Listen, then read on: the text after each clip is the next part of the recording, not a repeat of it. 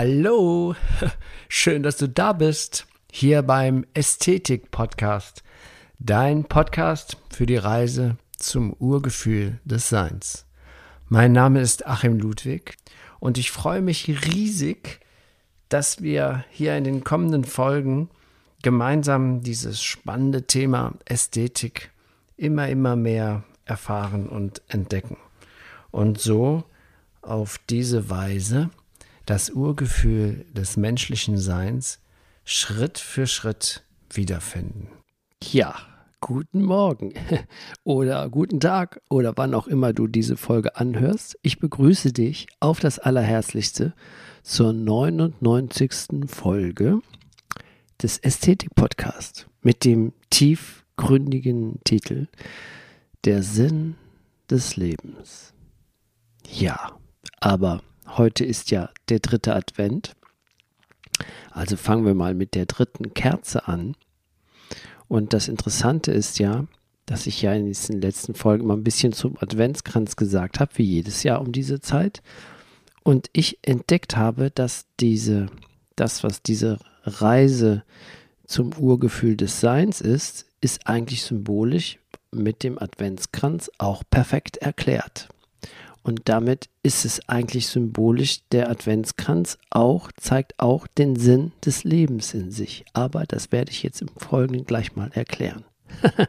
Erstmal die dritte Kerze wird im Norden angezündet, also ausgerichtet nach Norden und aktiviert damit das Element Luft und das männliche, äh, männliche Prinzip. Da hatte ich doch einen kleinen Verschlucker. fängt ja schon gut an. also, so, ja, und die Eigenschaften des, diese Eigenschaften dieser Himmelsrichtung, beziehungsweise auch ähm, des männlichen Prinzips, sind intelligent, heiter, herzlich, großzügig, offenherzig und natürlich. Ja, diese männlichen Eigenschaften. Also wir haben jetzt die weiblichen Eigenschaften aktiviert die Eigenschaften der Erde. Und jetzt sind wir mit dem männlichen Prinzip hier im Norden angelandet, bevor wir nächstes Mal zum vierten Advent das Licht im Osten aktiviert. Aber und keine, keine Ungeduld, schön geduldig bleiben. Heute geht es ja um den Sinn des Lebens. Das spannendste Thema eigentlich überhaupt, wie ich finde. Und darüber machen sich die Menschen eigentlich viel zu wenig Gedanken. Aber bevor wir zum Thema kommen, die Good News der, der Woche, der Adventszeit. Also ich musste diesmal gar nicht lange suchen. Es waren im Grunde genommen zwei Themen, die mich extrem begeistert haben. Und das ist gerade Spanien betrifft das. Und zwar sind in Spanien Tiere keine Objekte mehr. Das ist etwas, was mich unglaublich gefreut hat, dass mal ein Staat ein Exempel statuiert und dass gerade die Spanier, die ja mit ihren blutigen Stierkämpfen das Leben der Tiere nicht sehr geschätzt zu schätzen scheinen. Und da haben die so ein geiles Gesetz rausgebracht. Ich sag, lies mal jetzt mal den Originalpressetext vor. Die spanische Regierung hat ein neues Gesetz verabschiedet. Danach müssen Tiere, als fühlende Wesen behandelt werden. Sie gelten nicht mehr als ein unbelebtes Objekt. Das neue Gesetz gilt für alle Tiere, wilde und auch Haustiere. Ist das nicht eine geile Nachricht? ist es für mich so, ich, ich konnte es kaum glauben, gerade aus Spanien, wo ich ja immer dachte, ach komm, die sind so grobe Nüsse mit ihren Stierkämpfen, die ja auch für die Menschen auch sehr lebensverachtend sind, wie ich finde. Dass gerade da, da sehen wir mal, wie die, wie die Polarität funktioniert. Wenn das Pendel zur einen Seite ausschlägt, über Jahrhunderte war in Spanien das ja Tradition, dann kommt der Moment, wo es zurückschwingt ins andere Extrem. Das ist die Polarität. Das heißt, das eine gehört zum anderen dazu, weil wenn die Spanier diese Erfahrung nicht gemacht hätten, oder auch die ganze Welt ja mit den Spaniern, dann hätte dieses Bewusstsein gar nicht entstehen können. Wie wichtig doch das ist, dass Tiere sind keine Dinge. Ich glaube, Deutschland ist noch nicht so weit. Das ist echt ein Exempel und das ist echt sehr beeindruckend und das freut mich grandios. Eine andere gute Nachricht finde ich, die auch vielen Minderheiten entgegenkommt und dazu zähle ich mich zum Teil auch, weil ich bin ja ein hochsensible, eine hochsensible Person, ein sogenannter HSPler und diese hochsensiblen Menschen nehmen einfach mehr wahr, werden aber auch sehr oft überreizt. Und es gibt eine Supermarktkette in der Schweiz, die hat jetzt eine sogenannte stille Stunde eingeführt. Der Pressetext ist folgender. Ab sofort schafft der Supermarkt an zwei Terminen die Woche, der Woche, hä? Moment, nochmal. Ab sofort schafft der Supermarkt an zwei Terminen die Woche eine angenehme Atmosphäre für Menschen mit Autismus. In dieser Zeit läuft keine Musik, werden die Lautsprecherdurchsagen, keine Lautsprecherdurchsagen getätigt, sind die Lichter gedimmt, dürfen Hilfshunde mitgenommen werden und Angestellte tragen Warnwesten. Auf Anfrage kann ein Plan ausgehängt werden, der die Temperatur im Geschäft, Tem Temperaturunterschiede im Geschäft aus anzeigt. Die Stille Stunde findet Dienstagnachmittag von 15 bis 17 Uhr und Donnerstagabend von 18.20 Uhr bis 20 Uhr statt. Das Einkaufen in der Zeit ist aber nicht nur Menschen mit Autismus vorbehalten. Nach wie vor darf jeder zu den Zeiten in den Supermärkten einkaufen. Auch ältere Menschen kann die Reduktion von Reizen den Einkauf erleichtern. Und hochsensiblen Persönlichkeiten natürlich, habe ich jetzt dazugefügt. ja, sehr geil. Super News. Man sieht doch die Menschheit bei allem Mist, der uns hier zu, zugetragen wird dass, äh, dass das Gute doch letztendlich siegt. Auch wenn wir gerade unsere Verfassung verbiegen und ähm, in einem Wahn, die Politiker einem in, wirklich in einem Wahnscheinzustand zu sein scheinen, die jeglichen gesunden Menschenverstand nicht zu, nachvollziehbar ist, gibt es doch immer ein Licht und wir werden es auch später verstehen, warum diese Zeit jetzt gerade so ist, wo die extreme Spaltung erfahren, extreme Diskriminierung, egal von welchen Seiten und egal welche Seite wen was diskriminiert, ungeimpfte oder geimpfte oder ähm, rechte, linke Staatsfeinde und Staatsverschwörungen und all so ein Mist. Das ist, es ist ja wirklich wie im Kindergarten. Und ähm, trotzdem kann man, merkt man daran an dem Beispiel Spaniens, dass dieser Wahnsinn, der jetzt gerade hier präsentiert wird, im wahrsten Sinne des Wortes, dass der im letzten Endes seinen Sinn und Zweck in etwas Gutem haben wird. Da bin ich fest davon überzeugt. Und jetzt kommen wir zum Thema. Das ist ja auch eigentlich ein Thema. Der Sinn des Lebens spielt sich gerade auf gewisse Art und Weise vor unseren Augen ab, kann man sagen. So, jetzt, jeder Mensch hat ja sich bestimmt schon mal oft diese Frage gestellt, was ist der Sinn des Lebens? Manchmal stellt man die sich ja ständig. Ich habe mich schon oft, ich frage mich oft, wo ist, was ist da? Was ist das? Wo ist der Sinn dahinter? Und es ist eine außerordentlich gute Frage. Und ich möchte sie in dieser Folge so einfach wie möglich beantworten. Aber dabei muss man bedenken, dass es so ein sensibles Thema ist, dass man mit Worten nicht vollständig erklärt werden kann. Das sagt ja auch mein Song immer am Ende jeder Folge. Das Geheimnis, wir sehen nicht mit den Augen, wir hören nicht mit den, Au mit den Ohren. Wir fühlen das, die Wahrheit. Wir fühlen sie mit unserem Herzen und Worte sind dazu gar nicht geeignet, das zu erklären. Wir müssen zwischen den Zeilen lesen aber ich versuche es mal so gut wie möglich, die Antwort auf die Frage, was ist der Sinn des Lebens, mit Worten zu geben. Und du wirst die Antwort erst dann verstehen, wenn du sie in dir selbst entdeckt hast. Es ist die größte Entdeckung des Menschen, die größte Entdeckung, die ein Mensch in seinem Leben machen kann. Und zwar besteht sie darin, sich selbst zu entdecken. Das ist der Sinn des Menschseins. Sich selbst als das wahre Selbst hinter dem Schein zu erkennen. Jetzt wirst du dich vielleicht fragen, hinter dem Schein, was für ein Schein? Ich meine damit das Leben im Ego-Modus. Das haben wir auch vielfach besprochen im, im Ästhetik-Podcast. Das Leben im Ego-Modus, das falsche, vom Verstand künstlich auferhaltene, aufrechterhaltene Selbst, das uns oft mit Angst und Leid überschattet. Dazu sage ich nachher nochmal ein Beispiel. Die, Entif die, Entif die, die Identifikation mit dem Verstand ist vielleicht noch zu früh, keine Ahnung.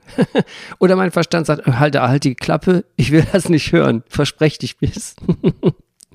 also die Identifikation mit dem Verstand, die schafft ja so einen, diesen undurchdringlichen Schleier.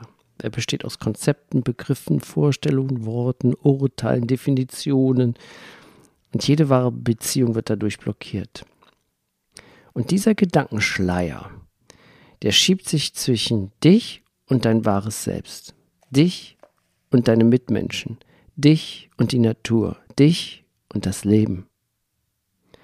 Er ist es, der die Illusion des Getrenntseins erzeugt, die wir gerade hier so brutal serviert bekommen, kann man schon sagen. Die Illusion, dass es dich, mich also, und etwas völlig von mir getrenntes anderes gibt aber dabei vergisst man oft die Tatsache, dass wir jenseits der körperlichen Erscheinungen und getrennten Formen eins sind mit allem, was ist. Das sagen alle großen Weisheitslehren, alle, alle wirklich intelligenten Menschen, Jesus, Eckart Tolle, so, äh, Goethe, Gandhi, Leonardo da Vinci, die ganzen großen, man kann sagen, Heiligen im wahrsten Sinne des Wortes der Menschheit, Buddha haben das immer, haben immer darauf hingewiesen, auf diese Einheit. Und jetzt entdeckt die Wissenschaft das ganze Prinzip. Wenn man Dr. Joe Dispenza verfolgt, ist das ja grandios, was der da heraus wissenschaftlich nachweist, mit Verstand erklärbare spirituelle Themen, kann man sagen. Ich fange ganz schon mich zu verplappern. Herr Ludwig, zurück zum Thema. Naja, natürlich, der Verstand ist ja auch gut. Dann könnte Sie sagen, ist der Verstand denn jetzt nicht gut? Nein, nein, der ist auf jeden Fall okay und nicht okay. Die Frage ist hier die Anwendung. Also die Antwort ist darin, der Verstand ist gut und manchmal nicht so, so doll. Beim richtigen Verbrauch, Verbrauch, ja, ich verbrauche meinen Verstand. Herr Ludwig, hör mal auf jetzt mit dem Quatsch. Also zurück zum Thema, sorry. Also bei richtigem Gebrauch ist der Verstand natürlich ein hervorragendes Werkzeug. Wird er jedoch falsch eingesetzt, kann er sich zerstörerisch auswirken. Im normalen Ego-Modus benutzt du deinen Verstand eigentlich gar nicht falsch. Du benutzt ihn überhaupt nicht. Der Verstand benutzt uns. Das ist die Krankheit. Wir identifizieren uns mit dem Verstand. Das ist die Täuschung. Das Instrument hat die Herrschaft über uns gewonnen. Wir sind im Grunde, ohne es zu ahnen, besessen. Und dann halten wir auch noch das Wesen, das von uns Besitz ergriffen hat, für uns selbst. So erklärt Eckart Tolle das. Da könnte man da sagen, das ist natürlich eine harte Nuss. Das, das, was wir denken, das ist ja so wichtig, der Verstand. Ich bin der Verstand, das Meinen, das, das Sein, das Ich, das Icheln, die Persönlichkeit, das soll auf einmal nichts mehr wert sein. Ja, das ist wahrscheinlich so. Der Sinn des Lebens liegt darin, unser wahres Selbst, unser wahres Sein, unser höheres Selbst wiederzufinden das unter vielen Hüllen psychischer, mentaler und emotionaler Art verborgen liegt. In uns allen liegt etwas viel Schöneres, Herrlicheres, Kostbareres, als sich der Mensch es sich je ausdenken könnte. Das müssen wir wiederfinden. Das ist das Urgefühl des Menschseins. Das ist die Reise und der Bedeutung des Ästhetik-Podcasts. Die Schleier die Schalen des Schleiers Schicht um Schicht zu entfernen, wie der Prinz im Märchen. So sage ich in meinem Eingang von Ästhetik-Podcast, Schritt für Schritt das Urgefühl des Menschseins wiederzufinden. Das ist der Sinn des Lebens. Das heißt, der Mensch muss sich aufmachen, um an der Vervollkommnung seines eigenen Charakters, seiner Seele zu arbeiten, so dass diese geläutert werden kann läutern. Das ist ja dieses durch viele Probleme durchgehen und immer wieder die Wahrheit darin erkennen und für sich zu erfahren. Und dann kann der göttliche Ursprung, das Urgefühl des Menschseins zum Wohle unserer Mitmenschen wieder durch uns hindurchscheinen. Der Mensch kann die Dornhecke, die ihn von seinem wahren Kern getrennte, getrennt hat, durchbrechen.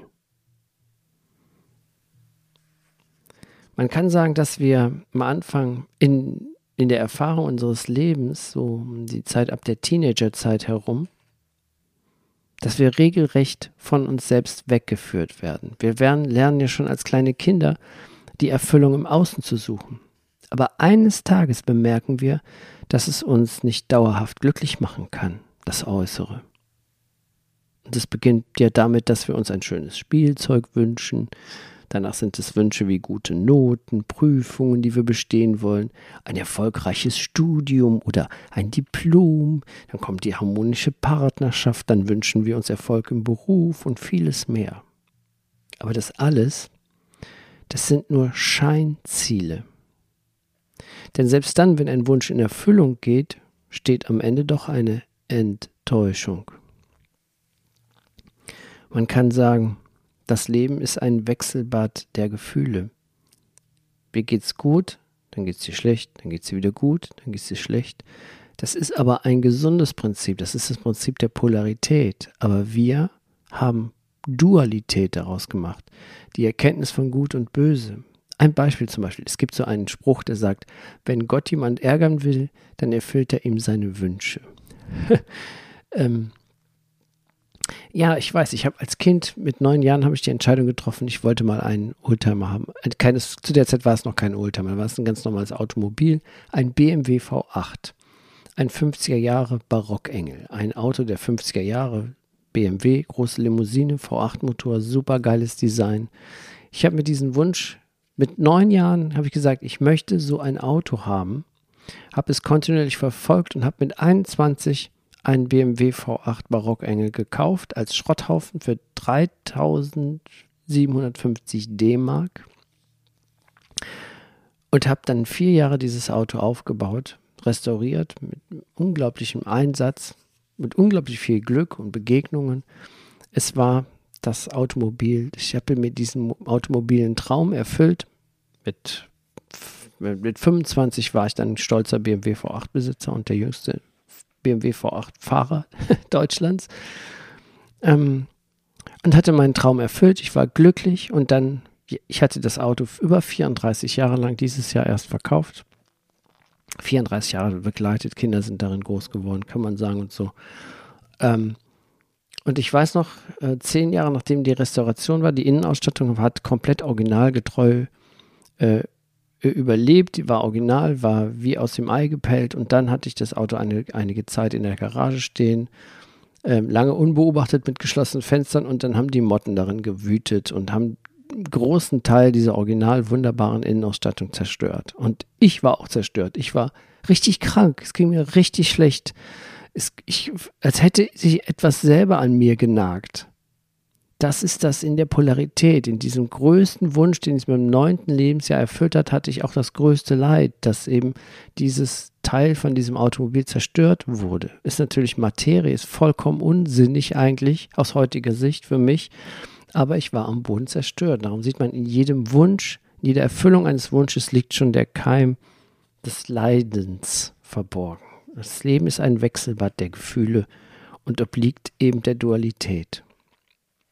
Es ist also normal, mal oben, mal unten zu sein, da die Polarität nun mal die Gegensätze in sich trägt, so wie ich es eben beschrieben habe mit den Spaniern. Es ist ein bisschen so wie in der Musik. Aber die wahre Erfüllung kann in dieser Illusion, dieser Dualität, dieser Täuschung, können wir nicht finden, denn die liegt in den Tiefen verborgen. Es ist das höchste Bewusstsein, das es zu entdecken gibt. Erfüllung finden wir nur nicht in äußerlichen Dingen, in materiellen Dingen, die wir uns erfüllen, die Wünsche, die wir uns erfüllen. Die er wahre Erfüllung finden wir nur, wenn wir unser Selbst, unser wahres Selbst wiedergefunden haben. Denn jede Suche ist immer nur die Suche nach unserem Selbst, die Suche nach dem, was wir wirklich sind. die Suche nach dem Urgefühl des Menschseins, nach der Ästhetik. Jetzt könnte man sagen, ob das vielleicht ist das bedeutet das ja nicht die Abkehr vom Leben, wenn man wenn man sich als das, was man wirklich ist, wiederentdeckt? Nein, das ist ganz das Gegenteil der Fall. Das Außen ist ja lediglich ein Spiegelbild des Inneren und somit ein wichtiges Hilfsmittel. Nur über unseren Körper, die Sinne, das Ego, die Gedanken und die Gefühle können wir unser wahres Selbst entdecken, indem wir uns erstmal entdecken, was wir nicht sind. Das ist wieder das Paradoxe. So wie die Spanier erstmal die, die Stierkämpfe einführen mussten, um dann zu erkennen, dass die Tiere fühlende Wesen sind. Aber das ist das Prinzip der Polarität. Also das, was ich eben als beschrieben habe, die Gedanken, die Gefühle, der Verstand, das Ego, das sind alles Hilfsmittel, das sind nicht unsere Gegner, sie sind unsere Wegbegleiter. Das Außen, also unser Umfeld, unser Körper, sind eine Täuschung, das sagt dir jeder. Jeder Quantenphysiker das sind nur schwirrende, ähm, schwirrende Elektronen. Es ist nichts fest, aber das ist wieder ein anderes Thema. Ähm, es ist eine Täuschung, eine Illusion, die Illusion der materiellen Welt. Aber es sind unsere notwendigen Freunde und Helfer, die uns auf dem Weg nach innen begleiten. Und das ist jetzt auch wieder mit der Adventszeit vergangen. Das, was bevorsteht, das Weihnachtsfest, das ist die Botschaft von Jesus. Das, was er meinte, als er sagte, ich bin der Weg, die Wahrheit und das Leben. Was wollte er damit sagen? Mit ich meinte er alle Menschen im tiefsten Sein. Der Weg ist die Körperlichkeit und das Leben ist die Schöpferkraft, die in jedem innewohnt. Wir finden also den Weg über das richtige Verständnis der Bedeutung der Polarität und die Wahrheit des Lebens ist in uns verborgen. Man kann sich das so vorstellen, das habe ich auch schon oft beschrieben, wie in, bei einem Apfel. Das Äußere des Apfels, die Schale ist unsere äußere Welt, unser Körper. Das Fruchtfleisch symbolisiert das Innere, die Psyche, die es gut zu bearbeiten gilt, gut zu durchkauen also. Und dann, dann kommen wir zum Kern des Apfels, die innewohnende Wahrheit. Ja, das ist es eben. Das ist meine Erklärung für den Sinn des Lebens. Und das ist die Frage, was ist der Sinn des Sinns?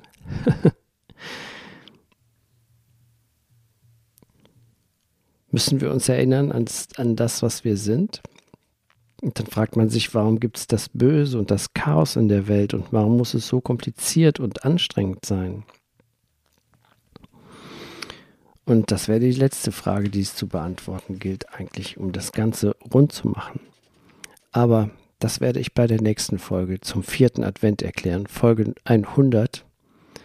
Dann werde ich nochmal den Sinn des Lebens aus einer ganz anderen Sicht, aus ganz alten Botschaften nochmal beleuchten. Jetzt immer im im sachlichen Bereich habe ich das mit dieser Folge sehr gerne erklärt. Und ähm, ja, 24 Minuten. Ich glaube, jetzt ist genug erzählt, Herr Ludwig. Good News. Adventskranz erklärt. Sinn des Lebens, Folge 99. Und mit der nächsten Folge haben wir Jubiläum 100 Folgen Ästhetik Podcast. Ich freue mich großartig darauf. Nächste Woche, vierter Advent. Wir zünden die vierte Kerze dann an, aber heute ist erstmal der dritte Advent. Freuen wir uns darüber, dass es uns so gut geht, dass wir in einer der reichsten Regionen der Welt leben, die zwar ein bisschen zickt gerade, aber dadurch können wir enorm viel lernen. Es gehört auch zum Sinn des Lebens, was wir gerade rund um uns herum erfahren. Also wünsche ich dir alles Gute bis nächste Woche, bis zur Folge 100. Mach's gut, bis dann, bis bald. Dein Achim.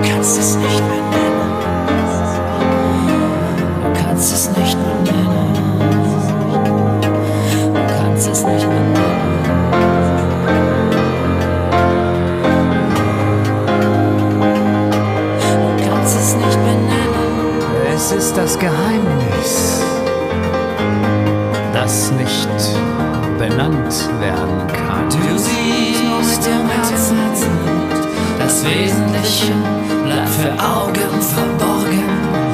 Du siehst nur mit dem Herzen, das Wesentliche bleibt für Augen verborgen.